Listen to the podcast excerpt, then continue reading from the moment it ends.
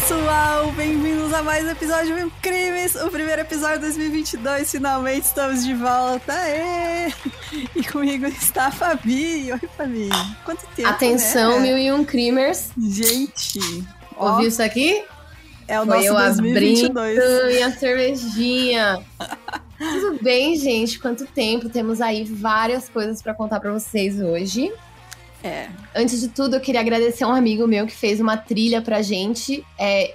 Só que ele é gringo, gente. Vou mandar em inglês, tá? Ai, olha, somos bilíngues agora.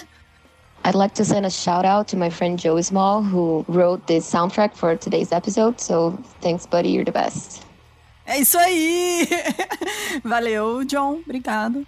Não é, Joe, é Joe. Joey. Joe, desculpa, Joey. Joe. Joey. Joey. Bom, Joe enfim. Small. Obrigado, pequeno Joe. É... Zé Pequeno, né? Pequeno Joe. Obrigada, Zé Pequeno. Gente, a gente tá besta assim, porque finalmente a gente vai poder falar a novidade que vem aí, dos grandes vem aí, que a gente tá falando desde o ano passado. DJ, DJ, solta o tambor. Mano. Aqui, o, Mi- o Mika vai colocar o tambor aqui pra gente.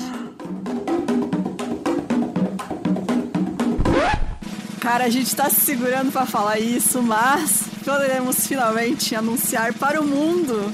Nós vamos ser exclusivas do Spotify, gente! Não acredito, Aconteceu! Gente, aconteceu! Gente, Gente, veio aí. Veio aí. olha só, esse ano, em abril, o 1001 vai completar três anos. E aí foi em novembro, né, que a gente recebeu o contato da Mônica. Beijo, Mônica. A Mônica Beijo, é um amor, Lu. gente. Beijo, Lu também. Beijo, é Lu também. manager. Agora nós temos uma partner manager. Ai, E- perfeito. A gente foi convidado, então, para o programa do Spotify Academy, que é o programa de aceleração de Spotify para podcasts de médio porte, que tem, né? Acho que vocês devem conhecer bastante pessoal que já participa, que tem o Mundo Freak, tem a Santíssima Trindade das Perucas, tem o RDM, que Um entrou no final do ano todos. passado. Gente, sério, tem muita gente massa. E agora a gente também entrou pra esse time e a gente tá muito, muito, muito feliz. E agradecer a todos vocês, porque, sério, gente, a gente nunca por causa de colocou- vocês, É foi sério. A gente nunca gastou um centavo em divulgação do 1001. Foi tudo boca a boca de vocês. É e esse verdade. retorno incrível que vocês dão pra gente. Então, sério, a gente só tem a agradecer. Vocês são perfeitos. É. E esse ano vai ser o ano do 1001, gente. Sério, a gente. Ai, nossa, que. Sério, E alegria. começar, já logo de cara, dia 19 agora desse mês, encontrinho Mil e Um Crimes pessoalmente, tá? Exato. Gente, lembrando que assim, é um espaço aberto. Peraí que minha cachorra tá latindo no fundo, ela tá comemorando junto. Ela tá feliz também. É, vai ser um espaço aberto num bar chamado Tocandira Lab, na Vila Madalena. Eu vou é, passar o endereço aqui pra vocês. Ele fica na rua Rodésia 128, em Pinheiros, né? É do ladinho do metrô Vila Madalena. É, ele tem um espaço bem aberto lá, tem um mezanino grandão que dá pra todo mundo curtir sem aglomeração. É, porque com certeza ainda a gente tem que se cuidar, né? Tomar cuidado. Uhum. Só entra vacinado, tá? É, tem que levar o comprovante de vacinação, tá, gente? Ou mostrar o aplicativo do SUS. Isso. Uhum. E a gente também vai ter lá o drink especial do Mil e Um Crimes. Vai ser uma. E aí, pra poucos que não sabem, eu estou indo embora do Brasil, Muita gente. coisa acontecendo, gente. Muita coisa. É, Eu tô indo embora e aí também vai ser meio que minha despedida, então eu espero ver todos lá. É, acho que cabe umas 40 pessoas, assim, né? Acho que. É, então, a gente vai. Eu vou fazer um evento no Discord, tá? No canal do Discord. Isso. Então, se você quiser participar, você marca a presença lá, porque a gente precisa saber mais ou menos quantas pessoas vão ir. Aí você marca só se você realmente vai, né, gente? É, Exatamente. então, aí pra gente ter uma noção de quantas pessoas vão, lá no servidor do Discord vai ter, né, evento e tal. Isso. Entrada gratuita É. e aí todo mundo que for tem direito a um drink patrocinado por nós. Exato!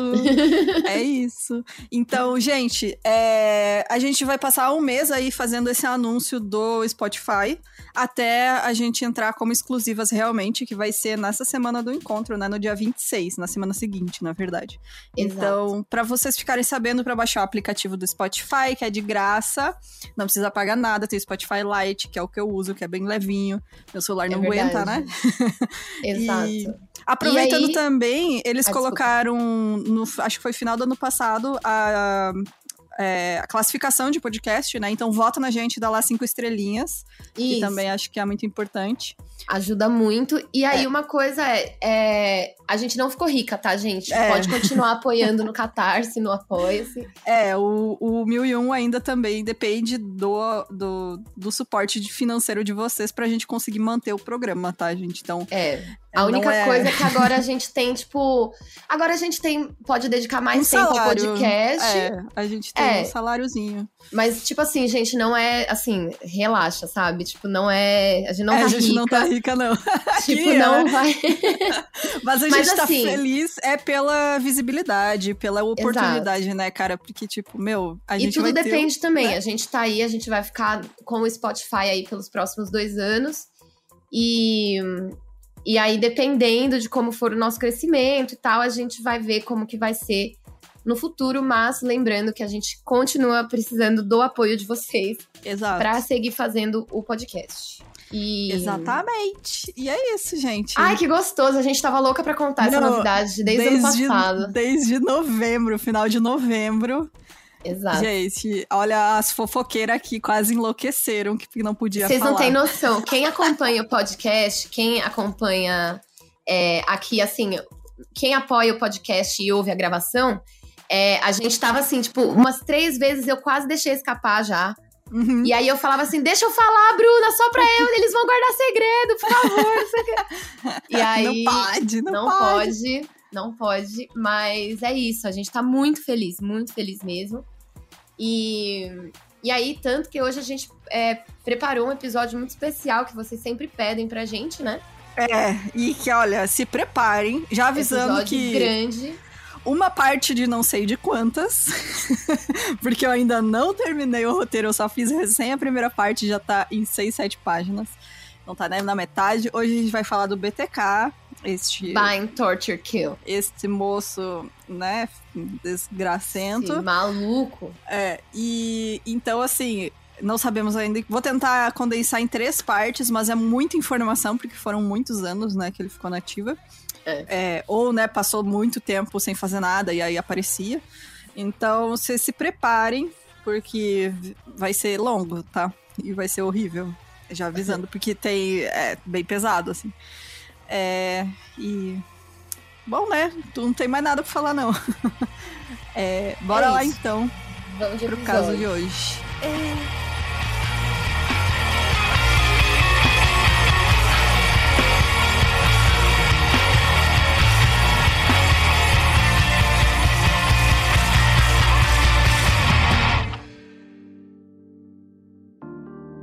Gente, antes de começar a contar a história deste rapaz, eu quero só falar das fontes principais que eu tô usando para esse episódio. Usando porque realmente eu ainda não terminei de escrever, não terminei de ler, não terminei de ouvir o que eu tô ouvindo para fazer esse episódio, porque é muita informação. Mas é como recomendação mesmo. Eu tô usando o livro, principalmente o da Dark Side, que a gente recebeu de presentinho, que é o Máscara da Maldade. Obrigada, Darkseid. Gente, obrigada. É maravilhoso. Ele foi escrito pelo Roy Waynes, Tim Potter, Hurst Laviana e El Kelly, que, são, que eram repórteres na época que aconteceram os crimes. E eles cobriram de perto tudo. E a relação da mídia com a polícia nesse caso é incrível. Assim, eu acho que é uma das exceções assim que a gente vê no True Crime. De como todo mundo que estava envolvido estava trabalhando realmente em busca de tentar pegar o cara e não ter um furo de reportagem. Então, recomendo demais, porque, sério, os caras fizeram um trabalho maravilhoso. Muito E o feito. outro é muito, muito, muito bom. Muita Ai, informação, gente, posso dar uma dica? Ah, É colocar limão no miojo. É muito gostoso. Eu aprendi esses dias, fica uma delícia. Era só isso. tá bom, amiga. Fica aí a dica culinária aleatória de hoje. Ainda bem que não tem canibalismo nesse episódio, né? Não, amiga, é apenas um miojinho. é que eu Apenas um comi miojinho. agora há pouco, eu fiquei pensando nisso. Ah, bom, tá bom. E, Importante, gente, relevante, relevante. Pô. é relevante para a vida, né? É, a vida do universitário um crimes brasileiro. da cultura. Gente, o outro livro é, chama Inside the Mind of BTK, que é do John Douglas, sim, o, o próprio, o John Douglas e Johnny Dodge. E esse eu não estou lendo, eu estou ouvindo e fica aí a recomendação, porque não é propaganda paga, tá, gente? É porque eu tô usando e adorei, que é o Storytel, que foi a Fabi que me indicou. E tem esse livro lá em inglês. É, e eu tô curtindo muito porque eu consigo escutar né, o audiobook e fazer outras coisas ao mesmo tempo. Então fica aí a recomendação tanto do livro dele, que é muito legal, que ele fala desde, tipo, o trabalho dele desde o início, porque ele começou antes, né, quando acho que foi o primeiro assassinato do BTK, ele estava entrando pro FBI, pra, pra polícia, na verdade, né? Então ele acompanhou desde o início, ele ajudou, né? Ele fez o profiling. Ele foi uma, uma das únicas pessoas a conversar com ele depois que ele foi preso. Então, tipo, é, é muito incrível mesmo, porque ele conta tudo. Tudo, tudo, tudo que ele ajudou a descobrir e como foi esse processo, que eu achei muito legal isso também. É isso. então, vamos começar. Depois, né, já tá com 20 minutos do episódio aqui, só a gente falando, né, sem contar a história. Hoje a gente falou, hein? E é que vocês não viram que a gente entrou 9 horas no Discord, já, já são já 10 é e a gente nem começou o episódio. Bora lá então. O Dennis Lynn Raider, ele nasceu em 9 de março de 1945 no estado do Kansas. Os pais dele eram a Dorothea May e o William Elvin Raider. Eles tinham outros três filhos mais novos que cresceram com o Dennis em Wichita. Ele nasceu em outra cidade que, assim, algumas fontes dizem que é numa, outras dizem que é outra, mas ele não passou muito tempo lá. Ele cresceu em Wichita, que é a maior cidade do estado, né? E os pais dele trabalhavam muito para sustentar os filhos, o que dava a eles pouco tempo para passar com as crianças em casa. Então, o Denis cresceu bem ressentido assim com a própria mãe, que ele considerava que não dava atenção suficiente para ele. E aí, desde muito cedo, ele nutriu fantasias sexuais sádicas que envolviam tortura e mulheres amarradas em defesas. Ele começou a torturar e matar pequenos animais. Ele também espionava mulheres da vizinhança e praticava asfixia autoerótica e crossdressing, né? Então, ele roubava roupas íntimas de mulheres da vizinhança e usava essas roupas para espionar as mulheres, né? É, com essas calcinhas que ele tinha furtado. E aí depois ele se masturbava usando cordas em volta do próprio pescoço. Então, assim, é... não seria ruim, né? Se não tivesse, não envolvesse essas espionagens que ele fazia com mulheres. Tipo, né? Tipo, sim, não, cada um com seus fetiches, né? No kink não, shame, no né? kink shame. Mas assim, o problema é ficar, é você, né? É, Exato. Bom, e tudo isso era o seu segredo. No lado de fora, né, no seu exterior, o Dennis ele passava a imagem de um jovem dedicado aos estudos e completamente normal. Ele frequentou a Riverview School e depois se formou na Wichita Heights High School. Em 1957, ele foi confirmado na Igreja Luterana de Sião. O que, que é confirmado? É tipo assim, ele, sei lá, é, tipo, foi batizado na igreja? Crisma. É. Ah, tá, entendi, entendi. É, e aí, mais velho, ele frequentou a, Universidade Wesleyan do, Tex, do Kansas. E, aliás, é mó boa essa Wesleyan aí. Ela é, uhum. é, tipo, é mó renomada. é uma das maiores do estado, eu acho. Né? Eu acho que ela é Ivy League, eu não tenho certeza. Mas, enfim. Isso foi de 65 a 66. E, posteriormente, ele passou quatro anos, de 66 a 1970, na Força Aérea dos Estados Unidos, e ele ficava ali no, no Texas, Alabama, Okinawa, Coreia do Sul, Grécia e Turquia. Então ele foi para todos esses lugares e enquanto ele estava nas Forças Armadas, ele chegou ao ranking de sargento e trabalhou principalmente com a instalação de antenas. Ele não, ele não participou de combate. Ele era realmente da força de técnica, assim, né? Do, é, tipo, ficava ajudando lá nos campos, né? Uhum. E aí, quando ele voltou para os Estados Unidos, ele se mudou para Park City, que é um subúrbio localizado a 11 quilômetros ao norte de Wichita. Ele trabalhou por um tempo no departamento de carnes do supermercado Lickers em, em Park City, junto com a sua mãe, que trabalhava como contadora da loja. Ele frequentou a Butler County Community College em, em eu falando em inglês, é, em Eldorado, obtendo um diploma em eletrônica em 1973. E aí depois ele se matriculou na Wichita State University no mesmo ano para estudar administração de justiça. Depois, em 1971, ele se casou com Paula Dietz no dia 22 de maio. Assim, por fora era uma vida completamente Normal, né? Normal, né? O cara mais sem graça ali, do mundo, é, né?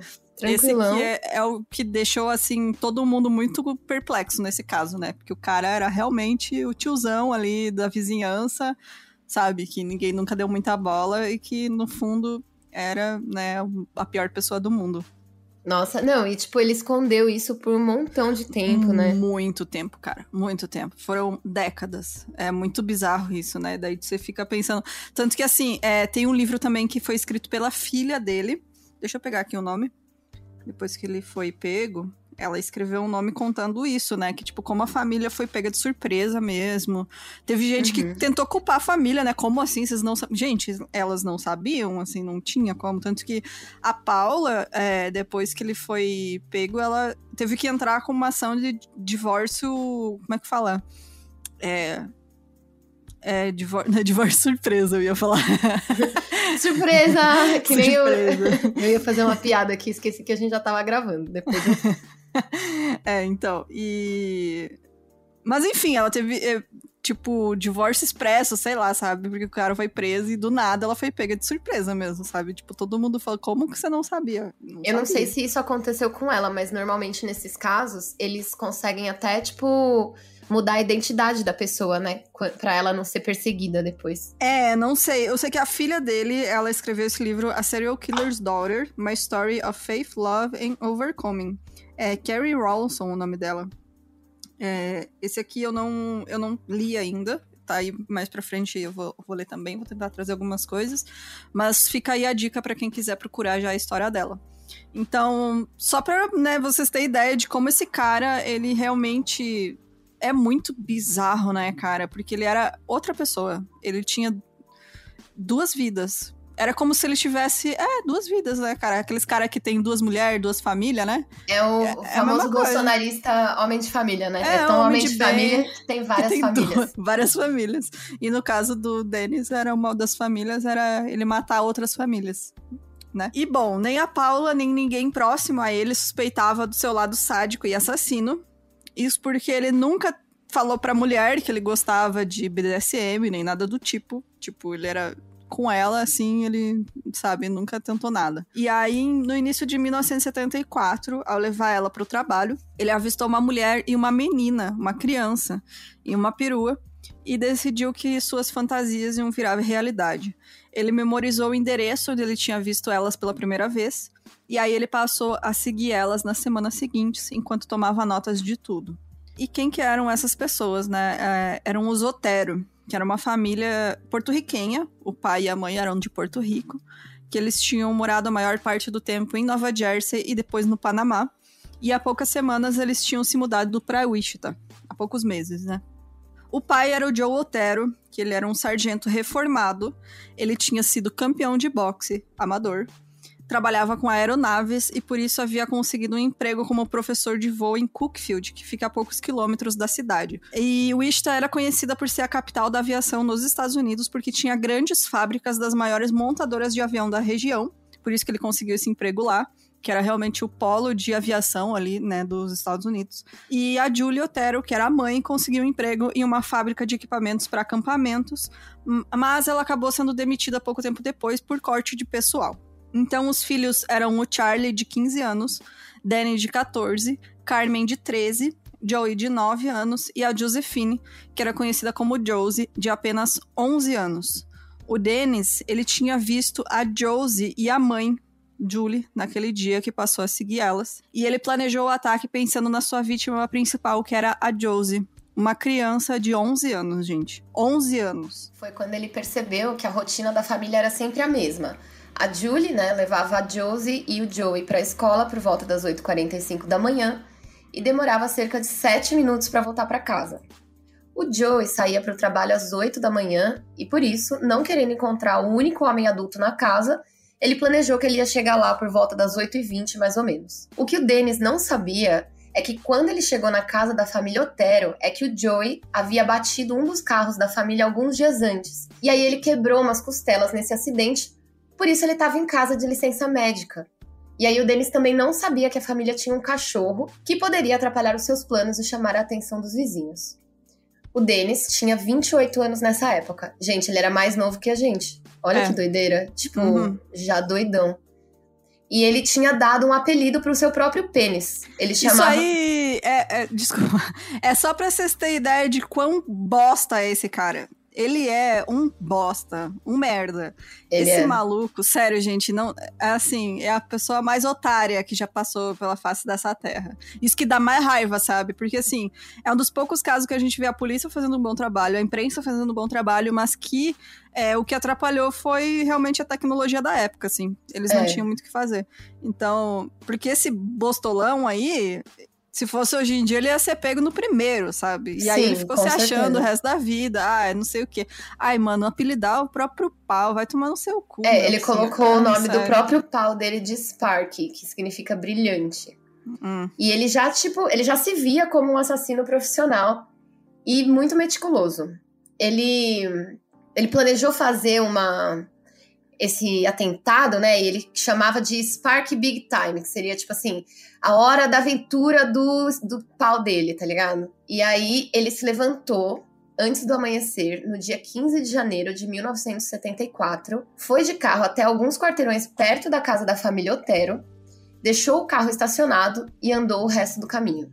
E bom, como a rotina da família mudou, né, por conta do acidente do Joe, ele é que tinha levado a Carmen, o Danny e o Charlie pra escola bem cedo, usando a perua da família, e por isso ele deixou a porta da garagem aberta, já que logo ele ia voltar pra casa. E aí ele voltou e acabou deixando aberto também.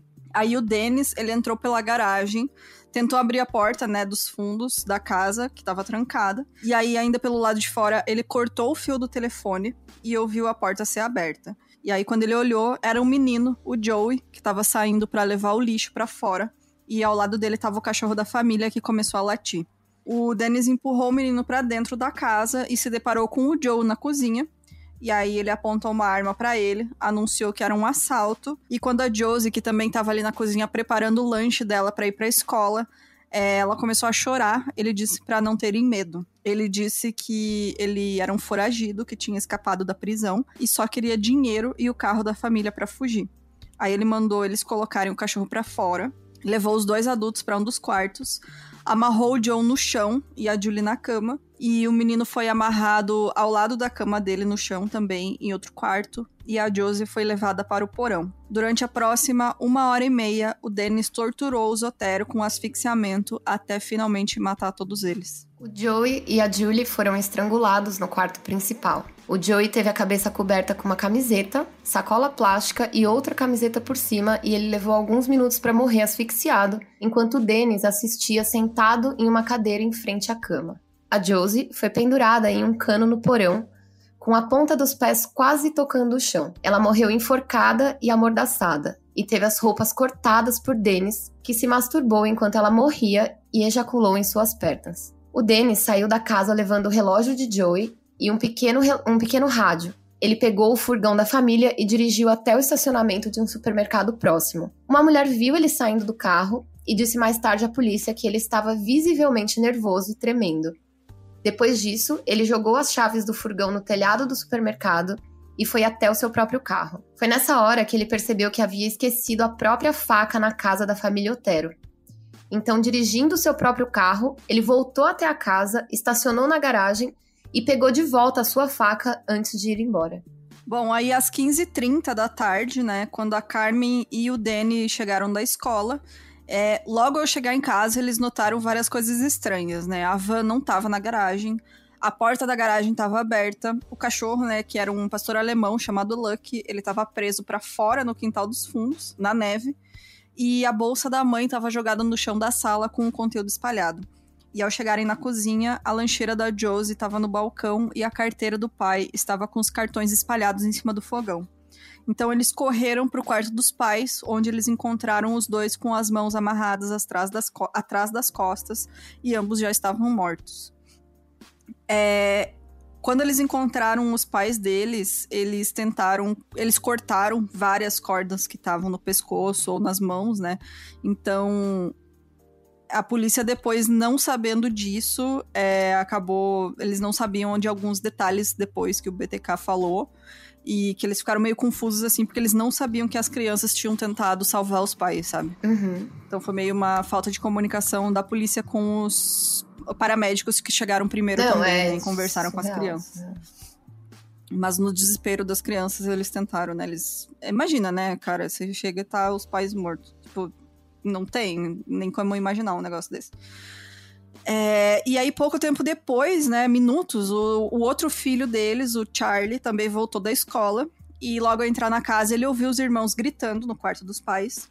E quando ele também viu os corpos, ele correu pra cozinha, pegou uma faca e ficou gritando: quem quer que esteja nessa casa, você está morto. É, mas não teve resposta, né? Então ele tentou ligar pra polícia. E aí ele percebeu que o telefone estava mudo. Então ele correu para um vizinho para procurar por ajuda e para chamar a polícia. Assim que os primeiros policiais chegaram, eles perceberam que aquele não era um crime comum, porque realmente, né, cara, tipo, é um cenário É, tipo, não foi um assalto, né? Um É, negócio. Era uma cenário de filme de terror, assim, né? carnificina, né? É, e logo a casa do Zotero estava cheia de oficiais, paramédicos e detetives forenses. O assassinato de uma família inteira em um bairro de classe média baixa, numa cidade onde esse tipo de coisa não costumava acontecer, logo transformou os moradores de Wichita. Então as pessoas não se sentiam mais seguras e elas nem imaginavam o pesadelo que o pesadelo estava apenas começando. Era aquele tipo de cidade que as pessoas não trancam as portas, sabe? Os Zotero trancavam porque eles tinham morado muito tempo em cidade grande. Então Ah. eles tinham esse, esse costume, assim, foi, Mano, sabe? Eu já falei aqui algumas vezes. Quando eu tava lá no Texas, a cidadezinha que eu tava, a galera não trancava a porta. Falava o quê? Mano, sério. Não. Seu cu, amada. Eu trancava tudo as portas. Eu não quero nem saber que não tranca a porta, que eu. Tá, Tá doido, mano. Não, já não tem portão na frente aqui, a gente já não se sente seguro nem, né? Nossa, não, tem tinha portão. nada. É, tipo, mano, era assim, a porta, rua. Rua, tá na rua já. Era, é meio É. Deus me esquisito livre. mesmo. Deus me dibre. Como é que eu vou fugir das pessoas tentando me visitar?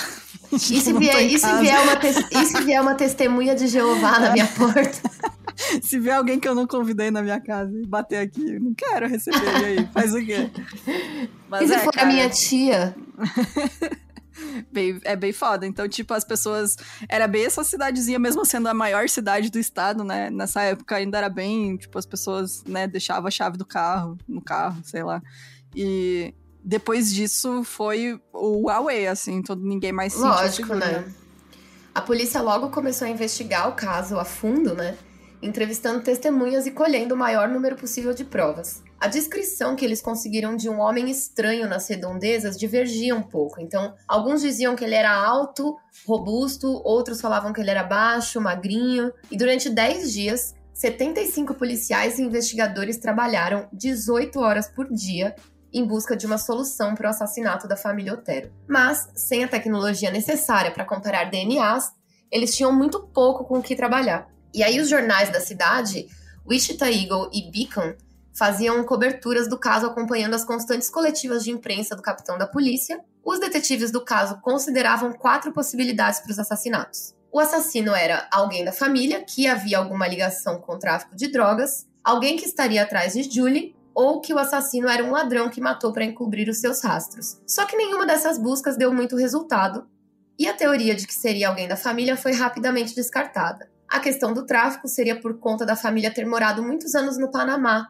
e o Joey ter trabalhado com aviões, o que seria uma boa oportunidade para o transporte internacional de drogas. Dois detetives chegaram a ir até o Panamá em busca de mais informações e voltaram de mão- mãos mões Moinhos. mães vazias. A possibilidade da morte da família ser uma queima de arquivo do tráfico também foi descartada. As outras duas teorias também não tinham nada que suportasse, né? Então ficava cada vez mais difícil para que os detetives conseguissem respostas. Tipo, não fazia nada fazia sentido ali. Tipo, É, não era. Porque assim, a gente sabe, né? Normalmente alguém conhecido, nanana, drogas, nanana, ou um ladrão. Só que, tipo, não levou nada, levou um radinho, é, né? levou um Tipo, relógio só. é, sabe, não faz sentido algum. E ainda tem a questão do da, da masturbação no, na- no cadáver, né? Ou ali Uhum. enquanto a vítima tava é, se debatendo, porque isso demonstra que não é uma coisa comum, não é só uma coincidência, né? É, não é só queima de arquivo, sabe? Exato. Tipo, Que, né, queima. E, tipo, queima de arquivo geralmente envolve arma de fogo, né? Assim, eles Sim, sabiam. Tem toda uma. É. Eles sabiam que o quem entrou na casa com certeza tinha uma arma, né, para conseguir fazer com que os pais aceitassem ser amarrados, porque eles aceitaram, ninguém tinha sinal de luta. Então, provavelmente a pessoa estava armada e falou que só queria roubar a casa e aí eles aceitaram ser amarrados, né? Então, provavelmente ele tinha uma arma, né, para É, ameaçar e até aí, até aí eles estavam certos, né? Porque foi Sim. meio que isso que começou mesmo, né? É, foi isso exatamente o que aconteceu. Mas, como eu falei, tudo questão de falta de tecnologia na época, assim. Porque é muito triste, porque esse caso, você lendo o livro, cara, é, o trabalho que a polícia fez foi realmente muito incrível, sabe? Foi um dos poucos casos de serial killer que a gente vê os caras realmente em cima, sabe? Desde o início, trabalhando e, tipo, se dedicando um horror, assim, fazendo de tudo. Meu, eles entrevistaram muita gente, muita gente. Eles tinham base de dados, eles tinham uma força-tarefa, eles tinham muita coisa. Não ficaram que- fazendo sensacionalismo É, também. não ficaram, sabe? Eles, enfim. Foi né, uma eles fizeram- investigação séria pra variar. né? Foi, foi, foi muito foda, assim. Eles. É tanto que o capitão da polícia ele tentava de tudo, de tudo, literalmente. Tanto que quando eles começaram a ficar, a- o rastro ficar frio, como eles falam, né? Passar os primeiros dias, cara, até a, a ajuda de médium ele aceitou, sabe? Ele falou: ó, ah, mal não vai fazer, sabe? Levou a mulher lá na casa, só que ela não descobriu nada. Uhum. Tipo, eles aceitavam de tudo. Ele foi atrás do FBI, sabe? Pra falar com o pessoal da. Ele que tava levou esse começando. caso pro pessoal, É. assim. Ele falou, eu vou Foi. resolver esse caso. É muito doido. E aí, esse livro, o Máscara da Maldade, conta tudo isso, assim, porque, sério, é muito bom mesmo, gente. É, leiam mesmo. E só que realmente não, não tinha como eles seguir pista, sabe? Porque não tem câmera de segurança, não tem coisa pra testar DNA, não tem, sabe? Vai fazer o quê? Não tem muito o que fazer, né? E aí, enquanto isso, o Denis voltava pra sua vida normal. É, as aulas tinham voltado, ele escolheu uma especialização né, em administração do sistema judicial, que permitia que é, a ele observar de perto o trabalho policial no geral, assim, ver como a polícia trabalhava. E ele começou a manter diários sobre o que ele fazia e o que ele ainda planejava fazer. Então, ele também inventou um nome para si mesmo, né, que seria BTK, que é a sigla para Bind, Torture and Kill, que é amarrar, torturar e matar. É, Denis. Sério, cara, tipo, quem é que se dá apelido, né, mano? Vai se fuder. O cara é muito. Ah, mas ele é muito mano. egocêntrico, né? Ele Muito. é totalmente Nossa, egocêntrico. cara. Ele se acha mais esperto. Mas não é tanto, porque, tipo, no primeiro assassinato ele já esqueceu a faca não, lá e teve esqueceu que a voltar. faca, cara. Gente. Ele é muito otário, sério. Muito É otário. muito, ele teve muita sorte, é só isso que ele É. teve. Sorte. Porque várias vezes ele fez muita merda, assim. Podia ter sido pego e foi por sorte. Não foi por mérito dele, não. Ele também deu um nome pra esse sentimento que impelia ele a matar, né? Essa vontade de ser o tal do fator X. Gente, esse cara, sério. Ai, mano. Nossa, Ai, nossa, aquele... ele vive num mundo, né? Tipo, Ah, ele é. Nossa, ele é a vítima. Ele tem o fator X que ah, ele não consegue controlar. Outra invenção dele foi a de chamar o tempo em que ele passava estudando novas vítimas e stalkeando mulheres com pescar. Ele dizia que ele estava pescando. E as vítimas dele eram chamadas de projetos. E então, assim que a adrenalina do assassinato do Zotero passou, né? Porque dura um tempo, né? E, e aí ele vai ter que matar de novo pra conseguir todo aquele frenesi de novo ele saiu para procurar outra vítima algumas semanas depois. Então, ele espionava várias mulheres pro caso de algum de seus planos não sair como ele imaginava. Então, ele sempre tinha um plano B para completar a fantasia no dia que ele tinha escolhido. Então, no início de 74, ele decidiu dar início ao seu projeto Apagar as Luzes, como ele chamou. Ele escolheu a Catherine Bright, que era uma jovem de 21 anos. Ela morava sozinha havia apenas um ano. Ela chegou a estudar na Universidade do Kansas, em outra cidade, mas ela desistiu depois de um semestre porque ela gostava de ficar próxima da família e ela não aguentou ficar muito tempo longe da família. Ela trabalhava na Coleman, que era a empresa que a Julie Otero trabalhou por um mês. O Dennis viu a Catherine no caminho do restaurante onde ele estava levando a sua esposa para almoçar. E aí, voltando do restaurante, ele ficou espionando essa jovem durante as próximas semanas. Aí ele percebeu o quê? Ela morava sozinha, não tinham homens por perto dela, nem cachorro. Ela parecia ser a vítima perfeita para ele. O plano do Dennis consistia em bater na porta dela carregando livros, dizendo que ele precisava de um lugar calmo para estudar. E depois disso, ele entraria à força e falaria assim: ah, é, não é nada disso. Enfim. Quando ele bateu na porta, ninguém atendeu. E não querendo perder a oportunidade, o Denis quebrou o vidro da porta dos fundos e entrou. Aí ele limpou os cacos para que ela não visse na hora que ela entrasse, se escondeu em um quarto e sacou a arma, uma Colt calibre 22. Ao desativar a trava de segurança, ele fez um disparo acidental. Meu Deus, ele é o É uma é uma anta, cara. é o- ele é o Hermes e Renato, né? Tipo, É, não, é absurdo, velho. Absurdo, só faz bosta. E aí, pouco tempo depois, né, que ele deu esse disparo acidental, ele ouviu a porta da frente abrir. Mas a Catherine, ela não estava sozinha, ela estava conversando com um homem, que era o irmão mais novo dela, o Kevin, de 19 anos. Bom, aí o Danny saiu do quarto e foi em direção aos dois enquanto apontava a arma. E ele disse pra eles ficarem parados. E de novo aquela historinha, né, que ele tinha usado com o Zotério. Ele disse que ele era um foragido da Califórnia, que ele precisava de um carro e de dinheiro pra chegar em Nova York. E aí ele disse que precisava amarrar os dois, mas que não ia machucar ninguém. Ele levou os dois até o quarto, procurou nas gavetas algo pra amarrar eles, porque ele não tinha levado nenhuma corda dessa vez porque ele queria confundir a polícia. Então ele, tipo, ah, não levou nada de casa. E aí ele mandou o Kevin amarrar as mãos da irmã e depois mandou ele se deitar no chão. É, o Dennis amarrou as mãos do Kevin uma a outra e os pés foram amarrados no pé da cama. O Dennis levou a Catherine para outro quarto e sentou ela em uma cadeira e amarrou seus tornozelos com meias de nylon. Ele ligou o rádio em um volume alto para abafar os sons e os irmãos não conseguiriam ouvir um ao outro morrendo. O Dennis então decidiu matar o homem primeiro, né, para eliminar a ameaça de que algo pudesse dar errado, e ele passou uma meia de nylon em volta do pescoço do Kevin e começou a puxar. Mas o Kevin, quando ele percebeu o que, que ele estava fazendo, ele começou a lutar e se debater muito, é, brigar demais, e é incrível porque o Kevin, ele era muito pequenininho, ele era baixinho e magrelo, sabe? Então, mas tipo, o moleque virou capeta. E aí ele, de alguma forma, conseguiu levantar, mesmo amarrado. E o Dennis sacou a pistola e acertou um tiro na boca do Kevin, que caiu na hora. E aí ele foi pro outro lado, onde pro outro quarto, né, onde a Catherine, a Catherine se debatia e gritava perguntando o que, que ele tinha feito com o irmão dela. Quando ele chegou lá, ele disse que estava tudo bem e que o jovem tinha tentado resistir e por isso ele, ele tinha ferido ele, mas ele não deu é, nenhum detalhe. Aí ele escutou um barulho no outro quarto e ele correu para olhar. O Kevin estava levantando mesmo depois de ter tomado um tiro na cabeça. E aí o jovem avançou contra ele de novo, rompendo as amarras dos pulsos e agarrando a sua arma.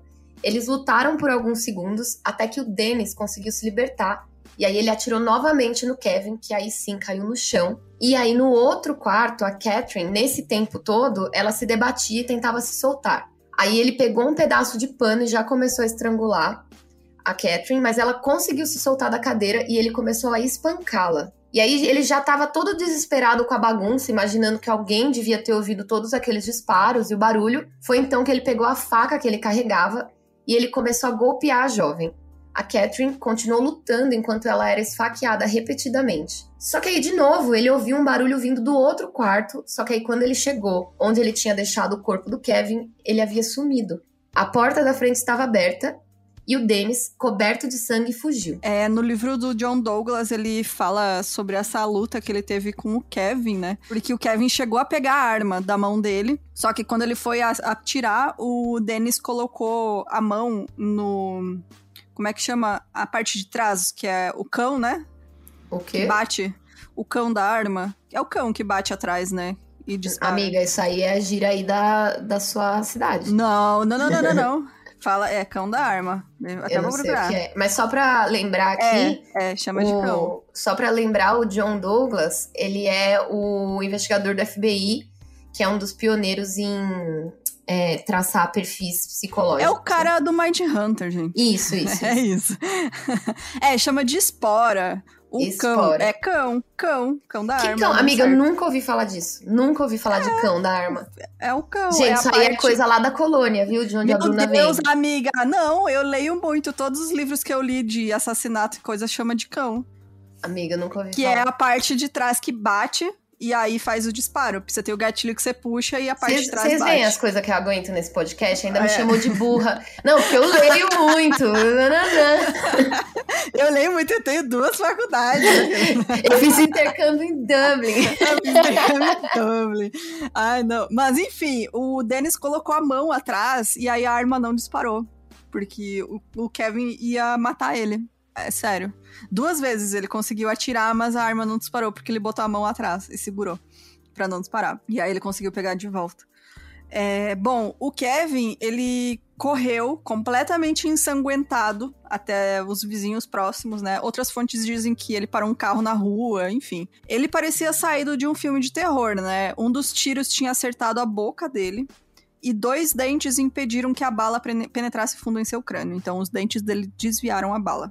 Por isso que ele não morreu. Aí ainda tem gente que fala que o dente do siso não serve para nada. É, nada. um tiro. Eu não tenho, ó.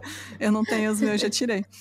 Bom, o outro tiro tinha sido de raspão na cabeça, né? Mas daí ele fingiu que foi acertado na segunda vez. E aí, é, nessa segunda vez, ele percebeu que, tipo, ah, ele não tinha chance de ir lá e lutar com o cara. A chance que os dois tinham, ele e salvar a Catherine, era ele correr pedir ajuda, né?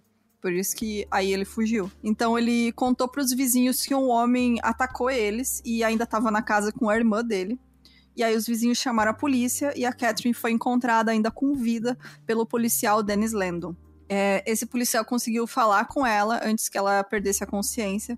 Ele perguntou se ela conhecia quem tinha feito aquilo e ela respondeu, né, não, com um aceno da cabeça. E a Catherine foi levada ao hospital, mas acabou morrendo quatro horas depois, quando ela estava em cirurgia. Quando se recuperava de seus ferimentos, o Kevin conseguiu dar uma descrição de quem havia atacado eles, que era um homem alto, por volta de 1,80 de altura e 80 quilos, perto dos 28 anos, pele clara e bigode e cabelos escuros. Ele usava uma touca preta e amarela, que eram as cores da Universidade Estadual de Wichita. Só que a polícia, assim, eles, ao mesmo tempo que eles pegaram a descrição, é, é, é, interessante falar que a polícia de Wichita, eles eram considerados a polícia mais como é que fala? É, moderna ah. dos Estados Unidos. Então eles estavam sempre à frente, sabe, dos, do, do, do que os outros policiais geralmente faziam. Então, com questão de descrição de vítima, assim, ainda mais que o cara tomou tiro na cabeça, lutou. Uhum.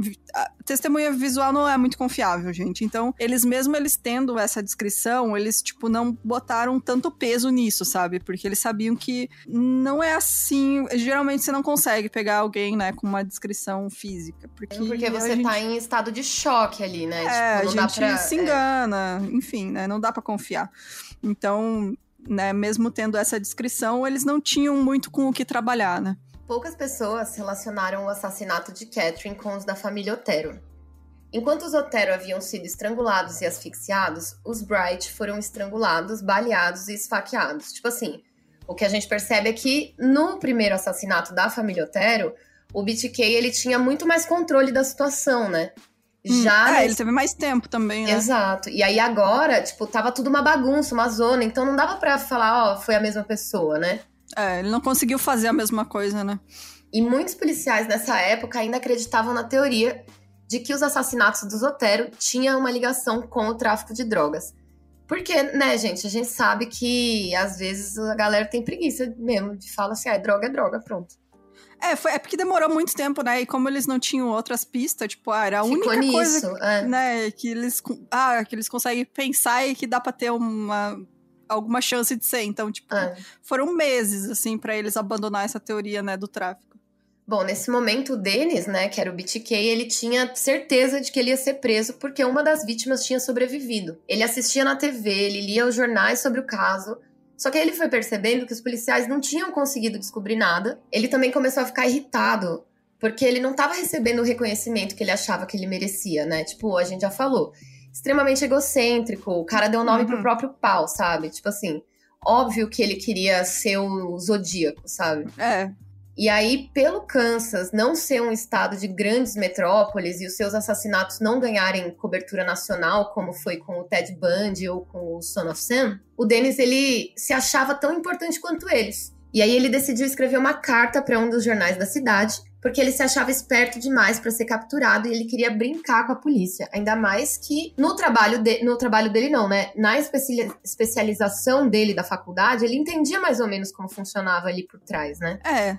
É, ele, tipo, lia revista policial também, sabe? Tipo, ele queria se achar mais inteligente que os policiais. E outra coisa que foi meio gatilho para ele escrever foi porque na mesma época uns caras começaram a falar, uns caras que estavam presos, começaram a dar a entender que eles é que tinham matado a família Otero. E aí um dos jornais publicou isso é, logo desmentiu logo depois, né? Mas chegaram a publicar que ah, tinha uns caras lá que estavam falando que tinham assassinado a família, não sei o quê. E ele ficou puto, ele falou: não, não foi esses caras, fui eu. Eu vou mostrar para eles que fui eu que fiz. Só que o assassinato do, da Catherine, ele já não queria, assim, reclamar como dele, porque não deu certo como ele queria, né? Então, o da Catherine, ele meio que bota embaixo do, do tapete, assim. Ele não fala muito sobre, nem agora, nem mais pra frente, ele não coloca o nome dela, tanto que a polícia só vai relacionar o assassinato dela muitos, muitos anos depois. Então, na redação do jornal Eagle, o colunista Don Granger, ele atendeu uma ligação. E aí uma voz rouca e masculina falou assim para ele: "Escute aqui e com bastante atenção. Eu só vou dizer isso uma vez. Tem uma carta sobre o caso Otero em um livro na biblioteca pública. E aí, depois disso, ele falou em qual livro da, a carta tava e desligou. E meses antes, o jornal tinha oferecido uma recompensa de 5 mil dólares para qualquer pessoa que tivesse informações sobre o assassinato da família Otero. E como o homem que ligou não pediu essa recompensa, o Dom logo teve certeza de que quem tinha ligado era o assassino, né? Porque qualquer outra pessoa ia falar: não, eu quero a recompensa, né? tipo, ele não estava interessado na recompensa. Então ele, ele já imaginou: ó, quem ligou é, né? Tá envolvido. Exato, exatamente. E aí o jornal Eagle, eles tinham feito um pacto com a polícia, como eu comentei, né? Eles todos estavam trabalhando em prol do bem maior, assim, nesse caso, que eu acho incrível. Então, eles concordaram que ambos, né, o jornal e a polícia, eles iam trabalhar pelo bem maior da comunidade e que um furo de reportagem não poderia ser mais importante que uma pista crucial para pegar o assassino do Zotero. Inclusive, eles foram criticados depois por ter feito isso, é, porque aí ele ligou pra polícia e falou, né, é, e a polícia tinha estabelecido um programa de testemunha secreta que os jornalistas, para os jornalistas passarem, né, todas as informações que o jornal recebia sobre o caso. Então, assim que o Don Granger é, recebeu essa ligação, ele imediatamente contatou a polícia e falou sobre né, essa ligação que ele recebeu e que eles tinham recebido no jornal, a localização da carta. E aí ele foi, eles foram muito criticados porque muita gente falou: ah, por que, que vocês não pegaram e fizeram uma cópia e depois dá pra polícia, sabe? Nossa, Sendo que, tipo, é, por que, que vocês não fizeram puta, um né? circo, né? É, filho da puta, né, mano? Os caras, não, a gente queria ajudar a polícia, a gente queria, né, não atrapalhar Exato. o trabalho deles. Porra, sacanagem, né? Tu nem sabe se a polícia vai querer divulgar essa carta ou não, se vai atrapalhar ou não o trabalho deles. Porra. Então é muito legal ver isso no, no livro, né, que é escrito por esses jornalistas, para você ver assim como eles realmente estavam dispostos a ajudar um ao outro, assim.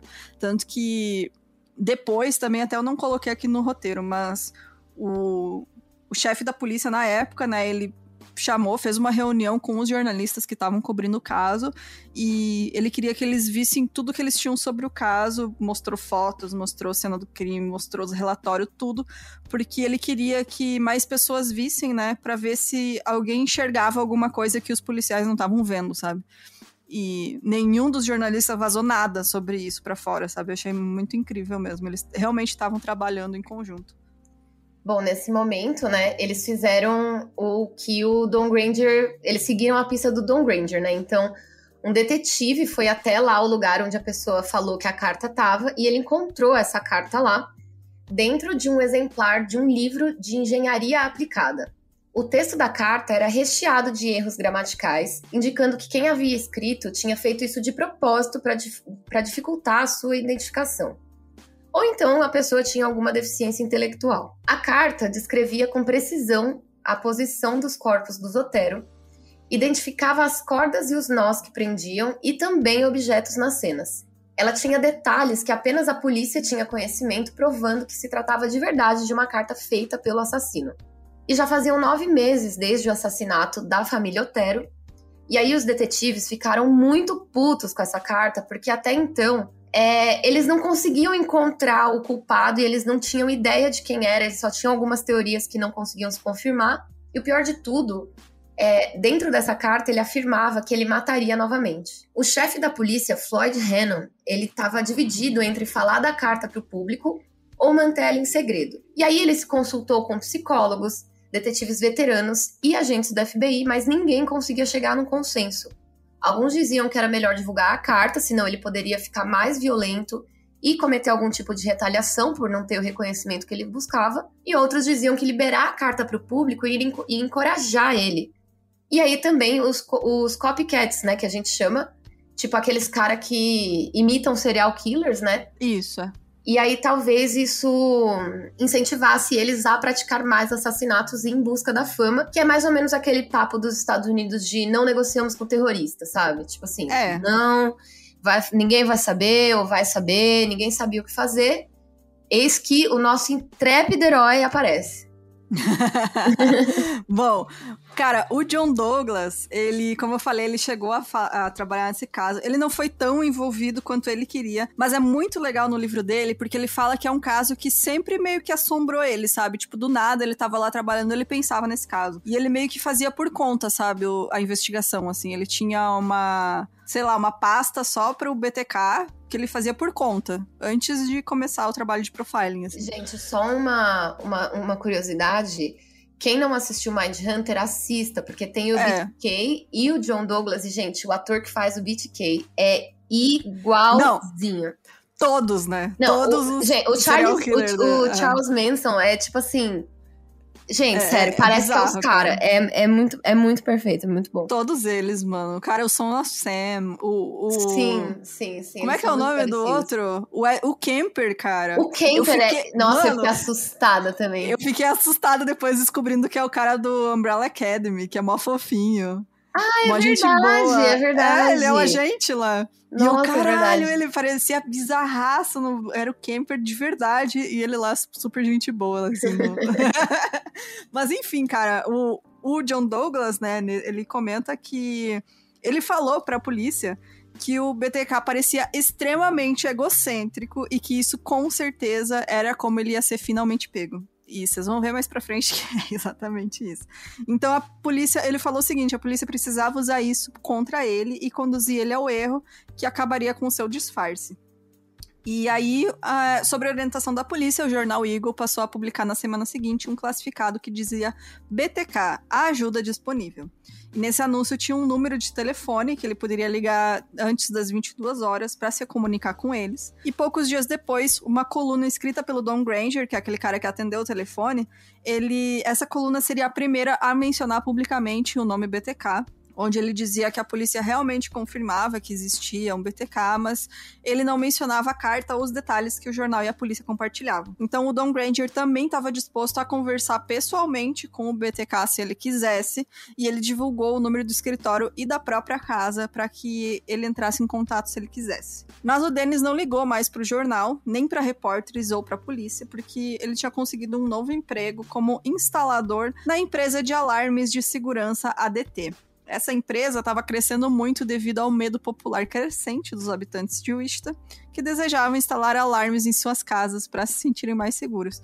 E aí, claro, né, o Dennis agora tinha acesso a um cargo onde ele poderia espionar e ver dentro da casa de suas futuras vítimas. Então, assim, ele estava feliz, perfeito. ele estava realizado, assim, porque, nossa, a ironia da vida, sabe? Enfim.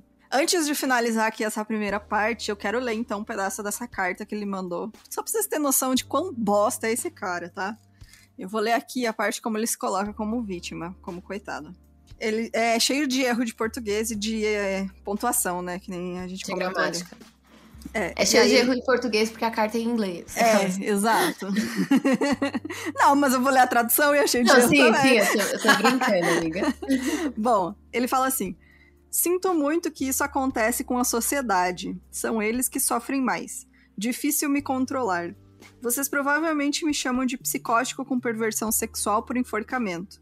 Onde esse monstro entra no meu cérebro, eu nunca vou saber. Mas ele é aqui para ficar. Como alguém pode se curar? Se você pede ajuda, você que você matou quatro pessoas, eles dão risada ou apertam um botão de pânico e chamam os tiras. Não posso parar assim. O monstro segue em frente e me machuca, assim como a sociedade. A sociedade pode ficar agradecida de haver maneiras para pessoas como eu se aliviarem, às vezes fantasiando com alguma vítima sendo torturada e sendo minha. É um jogo grande e complicado, meu amigo do monstro, brincar de diminuir o número de vítimas. Seguir elas, dar uma olhada nelas, esperando no escuro, esperando, esperando. A pressão é grande e às vezes ele joga o jogo do jeito que quer. Talvez vocês podem impedir ele. Eu não consigo. Ele já escolheu a próxima vítima ou vítimas. Eu ainda não sei quem elas são. No dia depois que eu ler o jornal, eu vou saber, só que tarde demais. Boa sorte na caçada. Atenciosamente, verdadeiramente culpado. Gente. Que loucura.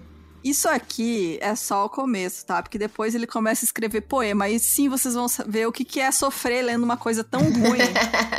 que é horrível. Os poemas dele são horrorosos. Sério. E ele ainda tem a pachorra de querer se chamar do assassino poeta.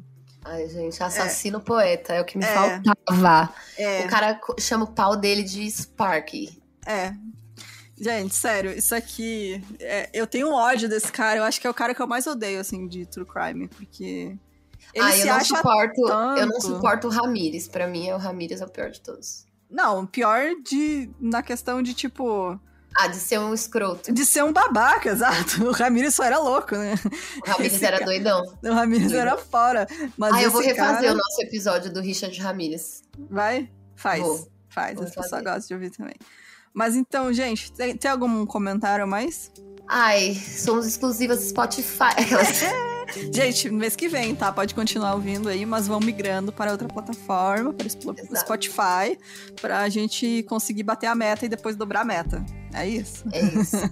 gente. Mas assim, eu fico um pouco impressionada, porque, tipo, eu acho que esse caso dele, ele, do BitK, ele não é.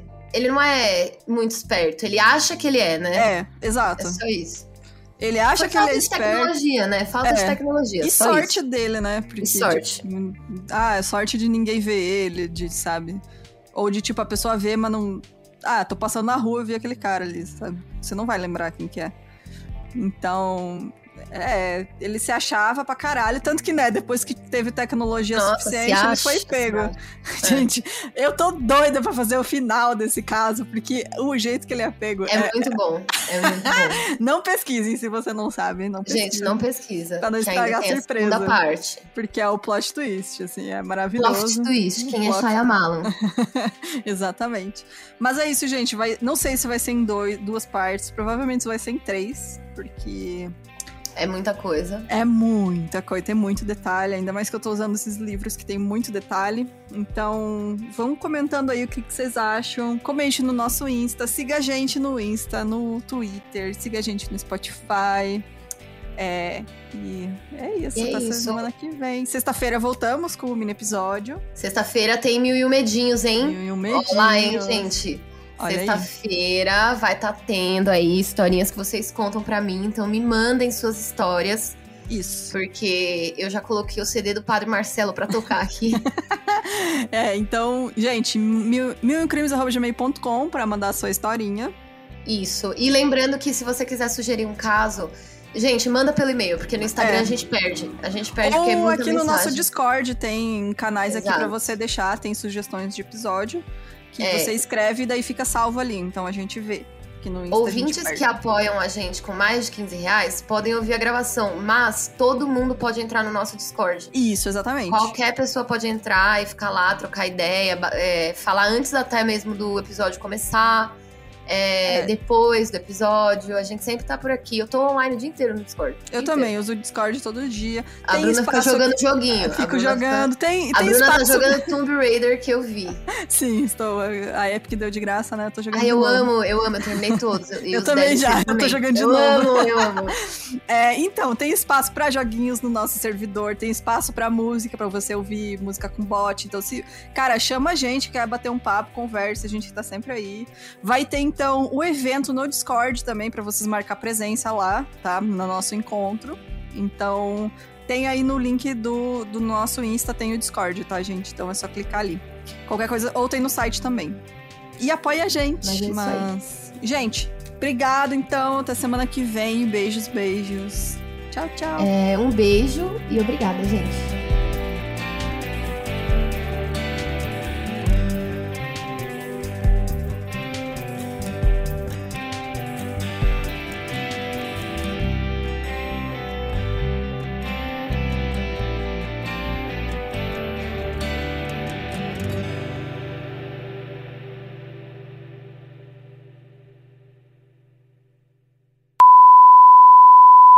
Ler os comentários? Bora ler os Não, a comentários? gente nem vou ler, porque é. Aqui, a passado, última foi. É. Dezembro. Aí, Ah, tem três comentários aqui, eu vou ler. Peraí. De qual?